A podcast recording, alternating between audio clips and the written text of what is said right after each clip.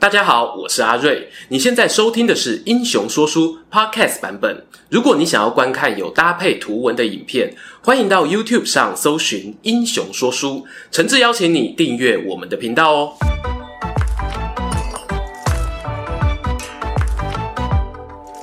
Hello，英雄说书的观众朋友，你们好，我是说书人阿瑞，替大家带来精彩的英雄故事。今天啊，要说的这个人物呢，算是我们频道中哦热门敲碗的主题之一哦。在民间信仰中呢，也是有被封神祭祀、香火不绝的广大民意支持。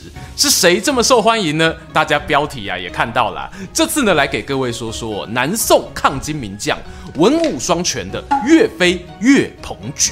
观众朋友应该有印象哦，这支影片出来前不久呢，刚好有新闻在讨论，究竟历史课本中应不应该介绍岳飞？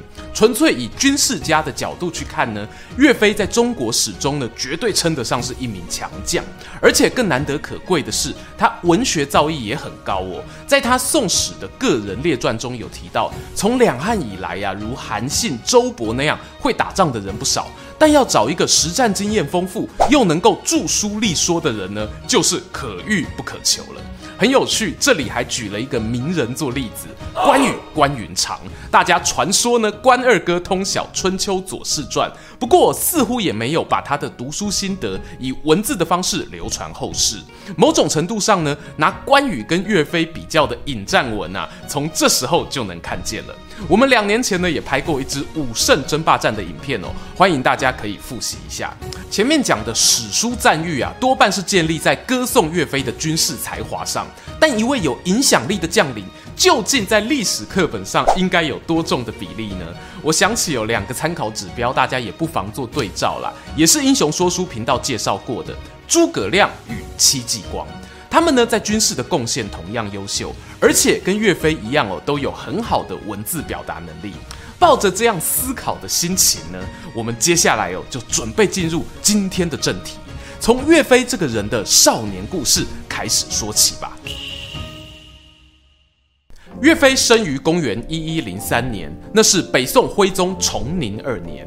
换句话说呢，他是经历过大宋帝国还没有变一半的年。代。从这个角度理解呢，后来他念兹在兹的还我河山，动机可以理解。关于岳飞的出生呢，有不少八卦传闻，譬如啊，他母亲在生产时有一只仿佛大雁的鸟在屋顶上盘旋鸣叫，因此呢，把孩子命名为飞，字鹏举。然而呢，这个小飞啊，出生还没有满月，就碰上黄河溃堤。暴涨的河水呢，一瞬间就淹没了他的家园。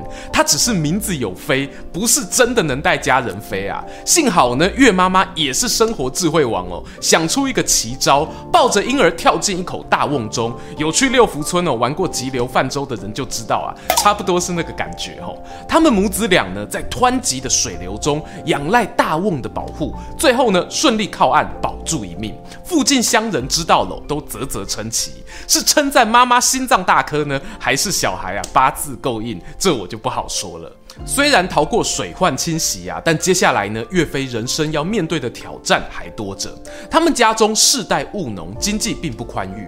然后呢，岳爸爸哦是一个心地很善良的人，知道啊左右邻居呢也都是辛苦种田的农夫啊。如果有人不小心看错田地分界，他就把收成让给对方。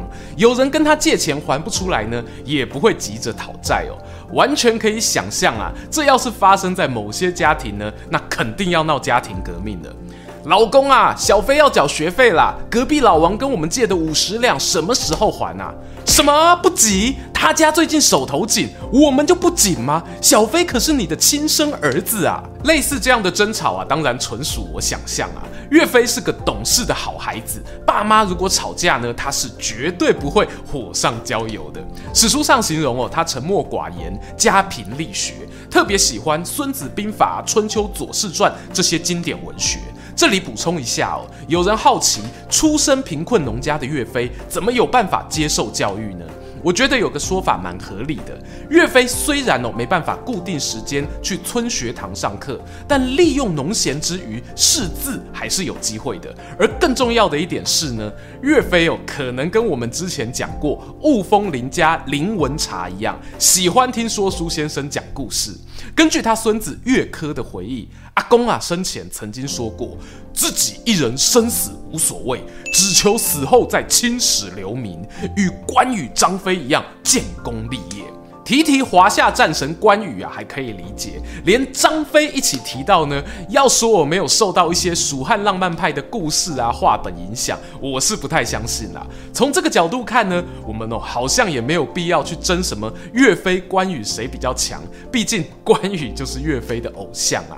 好啦，话说回来哈，岳飞呢，除了有一颗识字学习的心，他的体能呢也堪称天赋异禀。据说未满二十岁哦，就能够拉。发动三百斤的弓啊，这是什么概念呢？宋朝的度量标准哦，有说一百二十斤为一担的，也有人说呢九十二斤半为一担。而当时呢，挑选皇宫禁军能够拉动一担五斗的勇士就已经符合高标。岳飞呢，则是轻松哦拉到超过两担以上啊，跟小兵 PK 呢比腕力也是完全没在怕的。他的弓术技巧呢，是拜一名叫做周同的神射手为师。周同生平史书呢，并没有太多记载，只知道经过他的指导呢，岳飞啊可以左右开弓，还能够连射三箭都命中目标。而在他过世之后，岳飞啊表现得十分悲伤，甚至呢每月都去老师坟前祭拜。岳爸爸看见之后呢，对儿子大为赞赏啊，真是重义气的好孩子啊！假以时日呢，你一定能够燃烧生命，报效国家吧。不得不说，家庭教育对孩子的影响呢非常大。从史书里推断呢，岳飞的公述老师大约是在公元一一二零年前后过世，而岳飞呢是在公元一一二二年入伍。如他父亲哦所预料的，这个孩子呢从军报国的日子很快就来临了。公元一一二二年，宋徽宗宣和四年，当时啊，宋朝的状况是呢，北方有原本的老邻居辽国，更远一点呢，则有新崛起的金国。徽宗皇帝啊，企图收复过去被辽国夺走的燕云十六州地区，因此呢，透过渤海的航道与金国建立联系，双方约定呢，共同出兵瓜分国力衰退的大辽。这一年呐、金军攻陷了辽国陪都，那是今天的北京。北方地区呢，在三国角力之下，情势大乱，民变四起。岳飞就是在这样的情况下，响应了当时真定宣府刘格的招募，加入官兵行列。虽然哦，人生的初登场不是什么大场面的战争啊，而是处理山贼，但他呢依旧谨慎以对，先派出士兵呢假扮商人，故意被敌人首领俘虏上山，接着呢大军包围山寨，引诱敌兵出门迎击。那些假俘虏呢，在趁着大本营防守空虚之际，来个里应外合，打一场漂亮的胜仗。这也看出了岳飞在战术方面呢，是颇有一些小聪明的。然而旗开得胜过后没多久啊，岳飞因为家中父亲过世，短暂离开部队。等到他重新回归时呢，北方金国在并吞辽国后的势力已经大到难以抵抗，并且呢，主动出兵攻击宋朝。在公元一一二七年发生著名的靖康之变，那是一段呢颇为戏剧化的情节。首先呢是宋徽宗见到金兵来袭，慌忙把皇位禅让给大儿子，大家熟悉的钦宗。徽宗则以太上皇的身份躲在后方避战。不料呢金国进攻猛烈，突破了汴京防守，甚至将徽钦二宗父子党双双俘虏带回北边。幸好啊，大宋还有皇亲国戚逃亡在外，那便是宋徽宗的另一个儿子康王赵构，后来呢即位成为宋高宗。这一段北宋灭亡的故事呢，我们在勤快的影片中哦有说明，这里呢就不多做赘述，就说那个兵荒马乱、南宋节节败退的时间点，岳飞认识了一位对他影响重大的贵人。镇守开封府的宗泽将军，当时啊，岳飞呢就展现了很强大的进攻意识希望用主动攻击挫挫金兵锐气，因此呢，曾与他的同僚，甚至与宋高宗都有意见不合，遭到免官的记录。幸好呢，宗泽知道啊，国家正需用人，仍然呢把岳飞找来执行任务，甚至还指点兵法，提醒他说啊，小飞啊，你野战冲锋陷阵很厉害，但还是要学学古人。的大范围阵势布局，否则啊，将来会吃亏的。虽然宗泽呢与岳飞当初相处只有短短一两年的时间，他就因病过世，但这番话呢，也算是间接的让岳飞哦变成了完全体的作战机器。公元一一二八年，宗泽病逝，负责护送灵柩前往镇江府下葬的，恰恰便是他的儿子与岳飞。我相信呢，在那个时间点，是有一部分的宋朝军官认同岳飞与宗泽在对抗金兵的理念是大致相同的。特别哦，是重要据点不要轻言放弃的这一个面向。举例来说啊，宗泽还活着时呢，他不止一次跟宋高宗建议开封府要坚守到底。但老将军一死呢，他的接班人就奉命要从开封撤退往建康。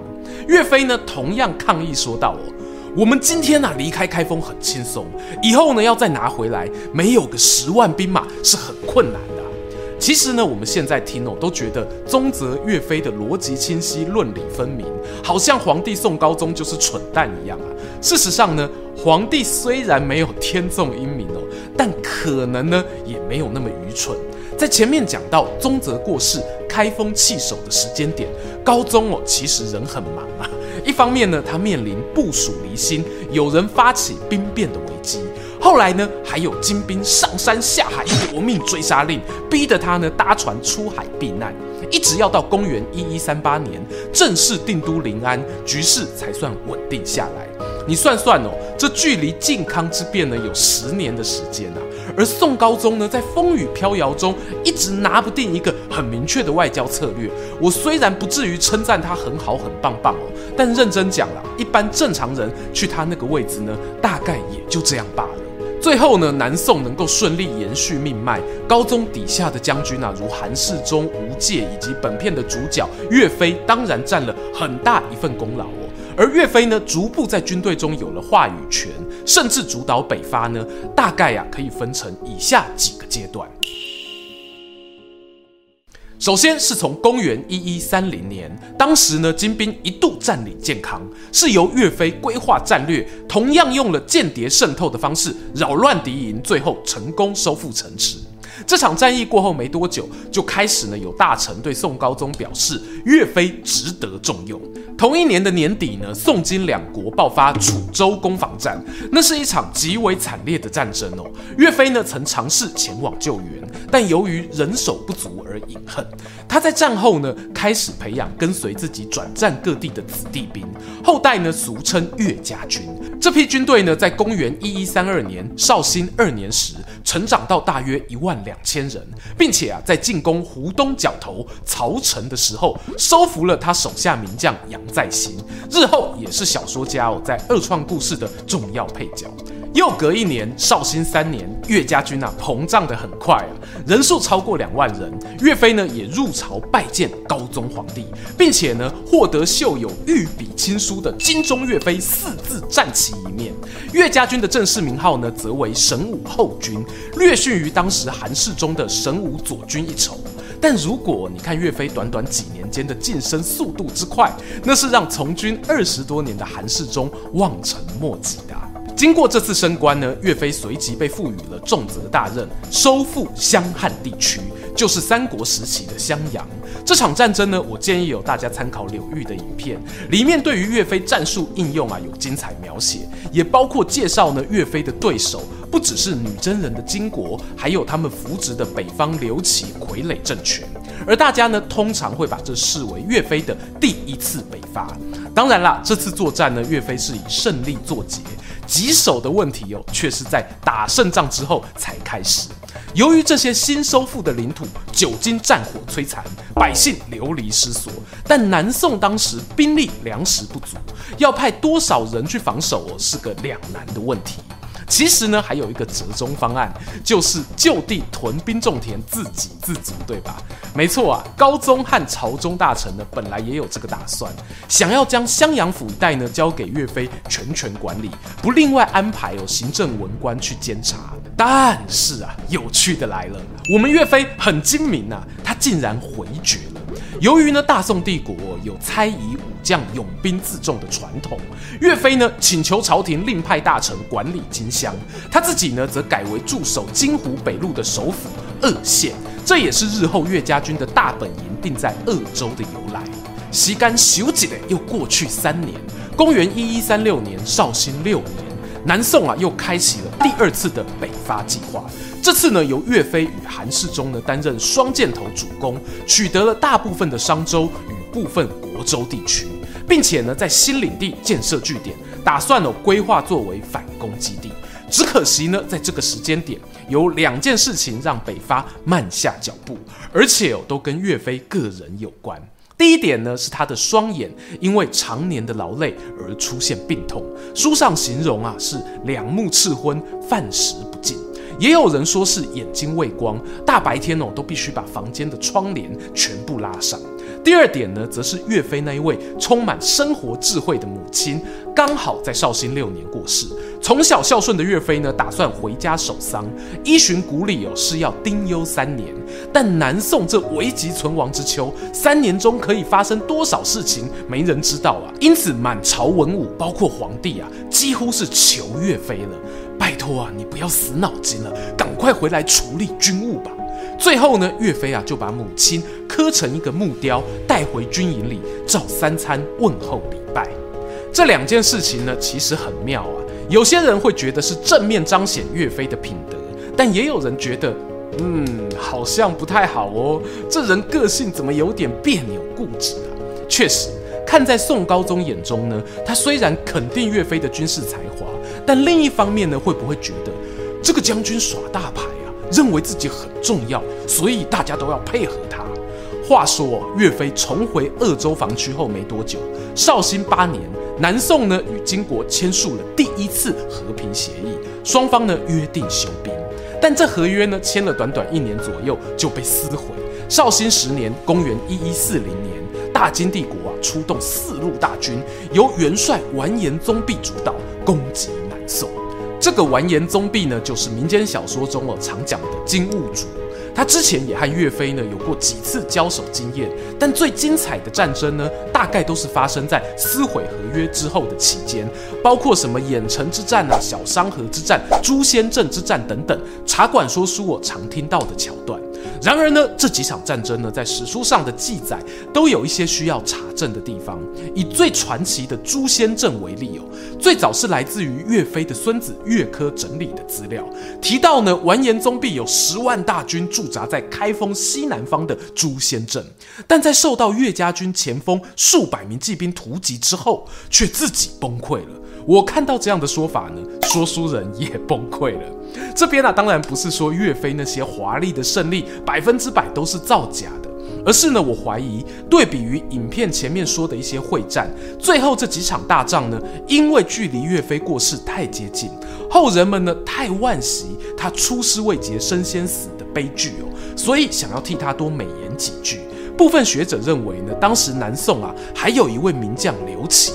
也是史书哦，有铭文提到会让金兵惧怕到不敢直呼其名的强者，在那个多路大军混战的时刻，会不会是有些战功被移花接木？这个可能性呢，我觉得不能排除，还是得面对啊最后的悲伤时刻啊。差不多呢是在郾城之战发生的同时，南宋朝廷中呢，宋高宗啊认为现在国家兵微将少，民困国乏，不宜再对外作战，下令岳飞班师回朝。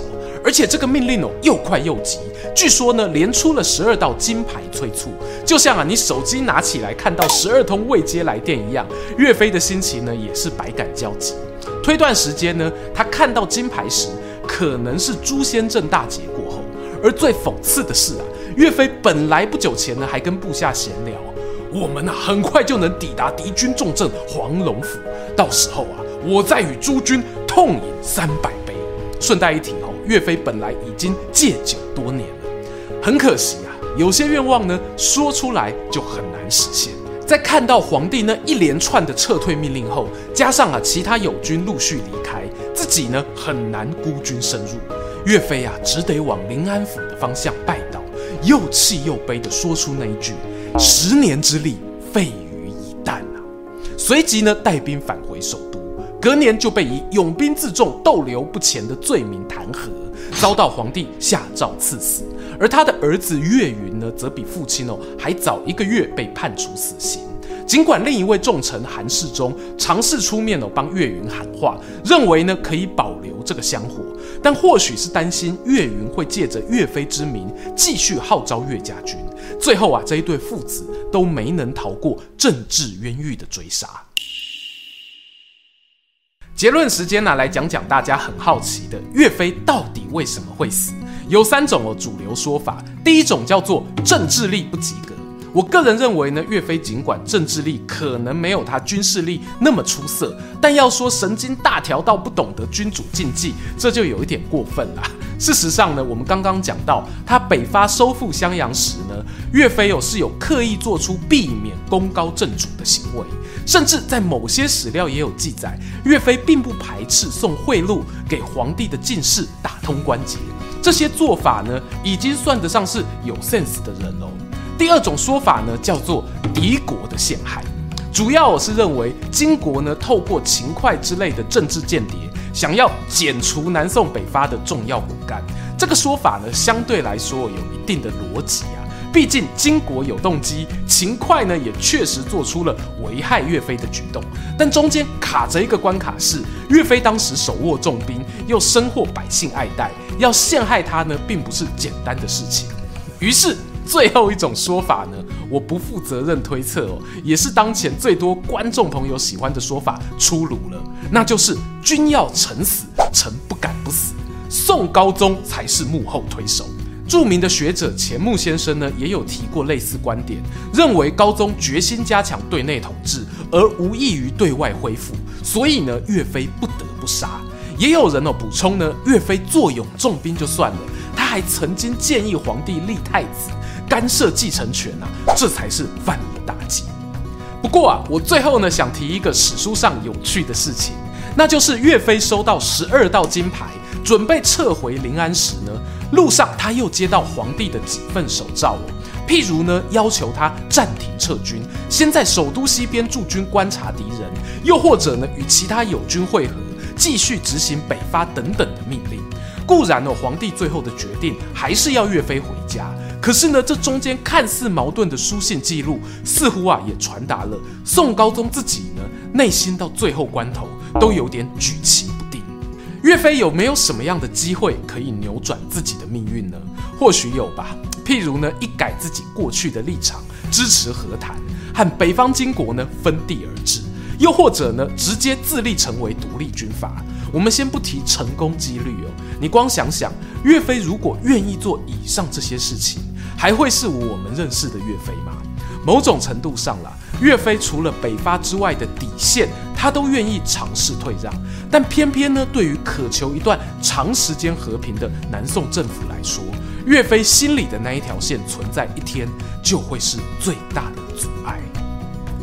喜欢今天的故事吗？英雄说书需要你的支持，让好故事被更多人听到。动动手指订阅我们频道，打开小铃铛，选择接收全部消息，这对创作者的帮助非常非常大。如果你还想要给我们更多鼓励，也可以扫描加入会员 QR code，用每个月一杯咖啡的钱赞助我们的内容创作。这里是英雄说书，我们下次再见，拜拜。